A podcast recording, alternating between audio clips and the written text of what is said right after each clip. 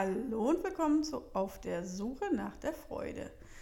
Ja, meine Reise geht weiter und ähm, ja, wie immer vorab der Hinweis, wer heute das erste Mal dabei ist, ähm, ja, sollte zurückspringen zur Folge vom 15. Januar. Da geht die Reise auf der Suche nach der Freude los und ja, ich äh, nehme euch heute wieder ein Stück mit auf meinen Weg, äh, wie es mir ja inzwischen deutlich besser bzw. auch sehr gut geht.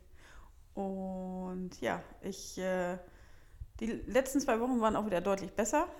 Ähm, mein kleines Zwischentief habe ich gut überwunden, aber es war wieder so ein Moment, ja, wo ich wusste, ich muss wieder einen Schritt gehen, vor dem ich sehr große Angst hatte. Ähm, ich habe es jetzt letztlich gewagt und getan und bearbeite nochmal ein sehr ja, intensives Thema meiner Vergangenheit und ich merke, dass es wirklich deutliche Erleichterung bringt. Ja, es ist, äh, manche Schritte sind halt irgendwann erst zum richtigen Zeitpunkt notwendig und so war es jetzt gerade wieder. Und ich bin froh, dass ich den Mut hatte, mich wieder einmal der Vergangenheit zu stellen und ja, bin erstaunt, weil, wie gestärkt ich dann jedes Mal da rausgehe. Ja, nun aber zur neuen Folge und ähm, die Reise geht weiter und ich wünsche euch viel Spaß beim Zuhören. Leuchttürme 2018 ich fühle mich zum ersten Mal in meinem Leben richtig stabil. Im Grunde habe ich alle traumatisierenden Erlebnisse in meinem Leben identifiziert und das meiste schon recht gut verarbeitet. Und doch merke ich, dass immer noch etwas fehlt. Es dauert einige Wochen und ich merke, dass mir aufgrund der Defizite in der Entwicklung in der Kindheit ein grundlegender innerer Kompass fehlt. Was ist nötig, um ein gutes Leben zu führen? Welche Werte sind wichtig? Was möchte ich mit meinem Leben anstellen? In meinem Leben gab es, nur, gab es lange nur Angst und Vermeidung. Wie kann sich das nun ändern? Ich überlege hin und her. Eines Tages fällt mir ein Buch von Jan Becker, dem Hypnotiseur, in die Hände. Und ich fange an, begeistert zu lesen. In einer seiner Selbstübungen geht es darum, eine Art inneren Weisen zu befragen, wenn man mal nicht mehr weiter weiß. Ich lasse mich auf dieses Experiment ein. Und plötzlich schießt mir ein Wort durch den Kopf. Mentor brauche einen oder mehrere Mentoren, die mir zeigen, wie gutes Leben gelingen kann.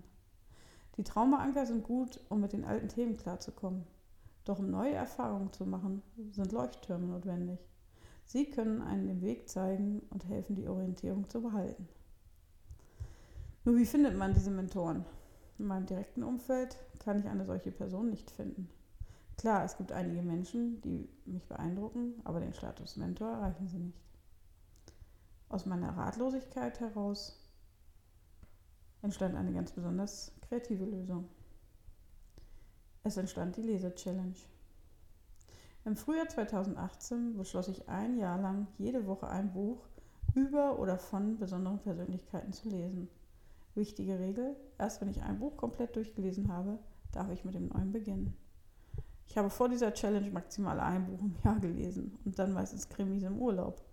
Und nun das, vom Nichtleser zum Hardcore-Leser. Was mit dieser Challenge begann, setzte eine kleine Lawine in Gang. Ich las Buch um Buch und postete es auf meinem Instagram-Account. Es waren allgemeine Bücher über Persönlichkeitsentwicklung, aber auch Fachbücher zu psychologischen Themen. Mein Bücherregal wurde voller und voller und ich immer entspannter. Gefühlt stand ich vor einem riesigen Buffet und musste mich nur bedienen.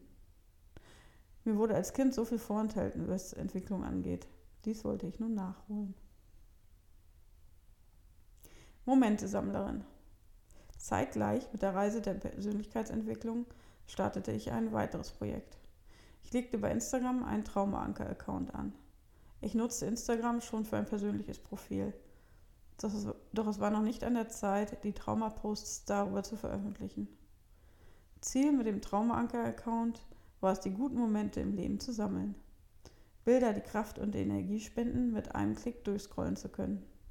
Meine Leidenschaft für Fotos und kreative Bildbearbeitung konnte ich dort voll ausleben. Gleichzeitig wollte ich anderen Betroffenen Mut und Hoffnung spenden. Ich merkte schnell, wie gut mir das tat. Inzwischen war auch meine Traumaanker Homepage online und dort war ich mit richtigen Namen und Foto zu sehen. Das war ein ganz wichtiger Schritt in meiner Entwicklung. Ich hatte immer das Gefühl, ein Geheimnis wahren zu müssen und rechnete mit schlimmen Konsequenzen bei jedem meiner Schritte in die Öffentlichkeit. Das innere Redeverbot war so stark. Aber ich habe diese Schritte trotzdem gemacht. Und weitere werden noch folgen. Immer wenn ich an einem Punkt der Angst angekommen bin, bin ich darüber weggegangen und habe es trotzdem gemacht. Das ist wahrscheinlich auch eine der größten Ressourcen für meine Entwicklung. Der Anruf. Meistens sind es die unerwarteten Momente, die einen am meisten beeindrucken. Ich erlebte im Sommer 2018 einen solchen Moment. Meine Lese-Challenge führte mich schnell zu dem Autor Lars Ament. Seine beiden Bücher, Dieses bescheuerte Herz und Why Not, verschlang ich förmlich. Bei Instagram las ich irgendwann den Aufruf, dass jeder, der das Buch Why Not rezensiert, die Chance auf einen kurzen persönlichen Anruf von Lars bekommt. Gemacht, getan. Ich fasste eine Rezension über sein Buch und zunächst passierte nicht viel. Doch eines Tages bekam ich einen Anruf mit unterdrückter Nummer.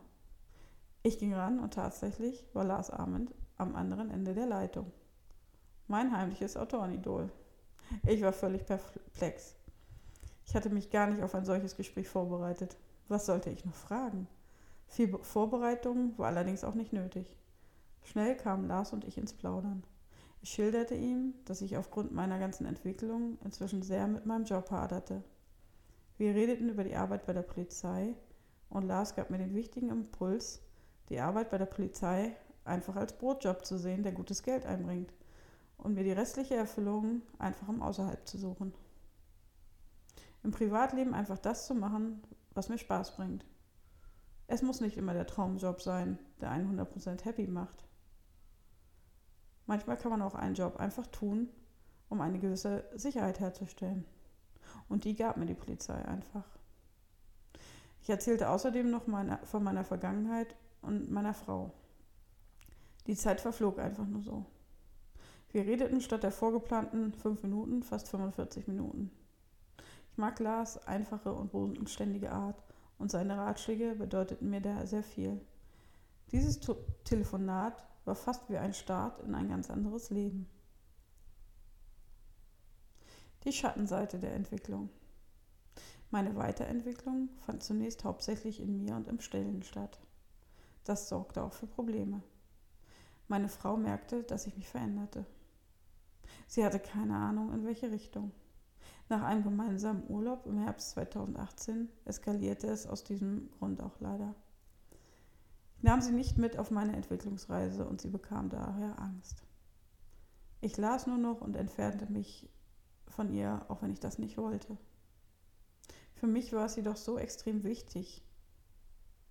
Und ich verstand nicht, warum sie mir das zum Vorwurf macht. Ich merkte schnell, dass es nicht nur reicht, sich selbst zu verändern. Man muss auch an sein Umfeld denken. So wie jeder Mensch hat auch meine Frau ihren Vergangenheitsrucksack zu tragen. Und meine Veränderungen machten ihr einfach nur Angst. Ich könnte mich wegentwickeln. Statt darüber frühzeitig zu reden, machten wir den Fehler und sprachen zunächst nicht über das, was in uns vorgeht.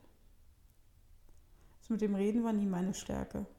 Und nun wäre mir das beinahe zum Verhängnis geworden. Und dabei liebte ich diese Frau doch über alles auf der Welt. Ich glaube, wir waren an dem Punkt, an dem sonst viele Beziehungen auseinandergehen.